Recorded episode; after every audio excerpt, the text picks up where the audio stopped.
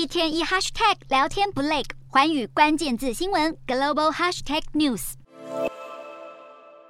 欧盟跟东协的成员国领袖齐聚一堂，参加第一次的会员国领导人实体高峰会，庆祝欧盟跟东协这两个组织建立伙伴关系四十五周年。这些领袖们不远千里来到布鲁塞尔，传递一项重要讯息，也就是在当前美中对立的国际形势下，欧盟跟东协都不想选边站，反而希望能成为彼此的第三选择。多年来，欧盟跟东协的最大贸易伙伴都是中国，但中方贸易带动的政治战略风险逐步升高。乌俄战争也启发了降低对中依赖的思维。欧盟跟东协想另辟天地，但又不愿也难以采取像美国这样明显抗中的决绝方式。为了分散经济关系跟供应链风险，欧盟对东协国家提出了规模百亿欧元的投资计划，包括要帮助越南和菲律宾新建水力发电厂，或是在柬埔寨打造污水处理设施。这个投资案是欧盟全球门户计划的一环，不但想巩固跟东协的双边合作，最终目的也是要抗衡中国“一带一路”的发展。虽说要在美中强权的角力场中互相牵手，寻求新道路，但欧盟目前的资源大部分都被牵制在欧洲的原乌抗俄跟能源危机上，而东协则是一个资源跟权力都更小于欧盟的组织，双方的关系进展谨慎，